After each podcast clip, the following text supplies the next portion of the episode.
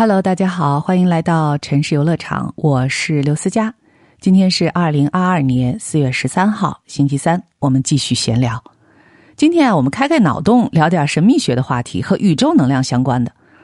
最近真是一段特别需要清醒又偏偏难得清醒的日子，各种信息狂轰滥炸，悲伤的、愤怒的、焦虑的、迷茫的，我们好像被一双大手推到了陌生的十字路口，不知道到底该向何处去。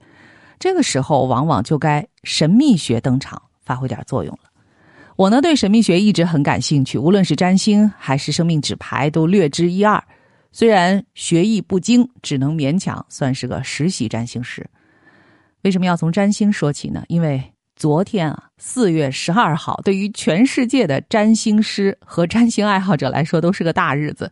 昨天晚上十点一刻，木星和海王星精确合相在双鱼座。本来木星呢每十二年左右绕黄道一周，虽然海王星走一圈需要一百多年，但是木海合相是每十三年就会出现一次的天象，也不算太稀奇。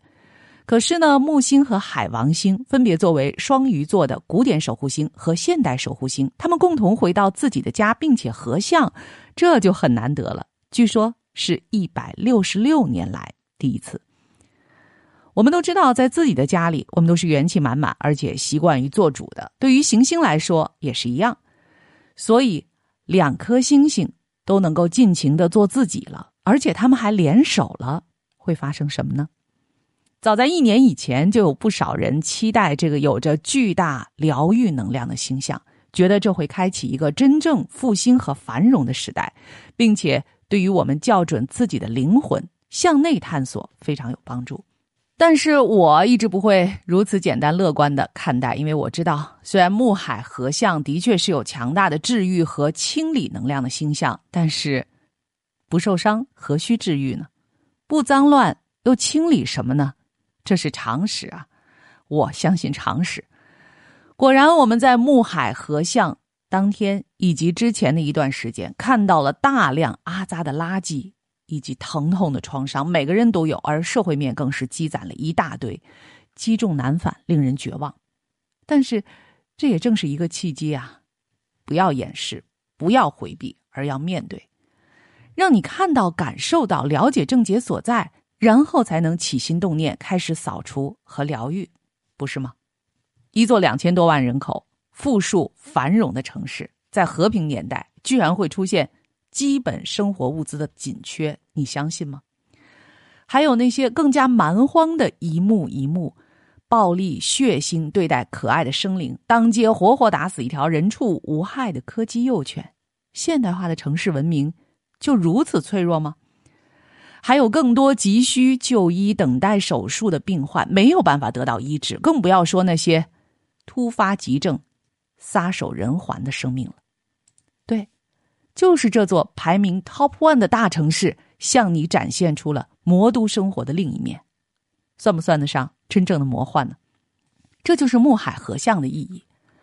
在告诉你不要相信幻象之前，先要告诉你什么是幻象，以及谁是不值得信任的。当然，同时还有我们该如何建立新的安全感和信任，在过去的废墟之上。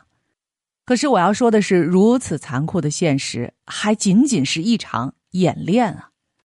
如果你能看清楚这个，自然明了。对于在决赛圈经历了这一切的人，能有演练，这依然是种慈悲。虽然多少人就在这场演练中永远失去了一切，所以残酷的演练，到底有没有让你清醒一些？卡夫卡说：“我们需要的书是那种像一场灾难，让我们痛苦的如同失去挚爱，让我们感觉濒临自杀，或者犹如迷失于杳无人烟的森林中。这本书应该像一把锋利的斧头，劈开我们内心的层层冰封，或者这本书就是灾难本身呢？”我一直惦记了一部纪录片，昨天又从 B 站找出来看了一遍。影片讲述的是两个巴布亚新几内亚的部落孩子，他们。跋山涉水，步行七天，走出原始丛林去求学的故事。主人公是八岁的男孩朱尼尔和他十二岁的堂姐露丝。他们由朱尼尔的父亲护送上路。虽然有成年人保护，但是这条路需要赤着脚的两个孩子自己一步一步走完。七天的旅途充满艰险，他们需要经过有其他敌意的部落。面对恶劣的天气，需要自己搭帐篷，还遇到了蟒蛇。但有些挑战也可以变成奖励，比如八岁的朱尼尔用在部落学到的方法，独自捕获了那条鲜绿色的大蟒。他们把蟒装在布袋子里，背了一路。后来，这成为他们旅途最后一碗露营的美食。孩子们自己动手在篝火上烤制了竹筒蟒肉，他们觉得这顿晚餐棒极了。但是，最后的难关是一条大河，河水湍急，非常危险。在和父亲、堂姐一起登上独木舟之后，那个独自捉住一条蟒蛇的小男孩朱尼尔居然害怕的逃掉了。于是，他的爸爸把学费交给侄女，嘱咐他下了船赶紧去学校报道，就去追上自己的儿子，带他一起回部落了。露丝去学校学习，看更大的世界。朱尼尔。和爸爸一起回到原始丛林，继续他熟悉和喜欢的部落生活。第一次看这部纪录片是在两三年之前，当时我已经深切的感觉到这个世界的纷乱动荡，在我的脑海里一直萦绕着一个问题：在这个充满不确定的颠覆性的时代，到底谁学到的本领更有用呢？露丝和朱尼尔谁更有机会在兵荒马乱中生存下去呢？假如城市断电了，通讯、照明、供水系统都遭到了破坏，相信朱尼尔和他的族人也一定可以继续生存，因为他们原本就不依赖这些。但我们呢？如果是我们，还能活下去吗？这一次的上海向我们短暂的揭开了这种可能性的一角：生活会恢复原状吗？我们会回到从前吗？我觉得肯定不会了。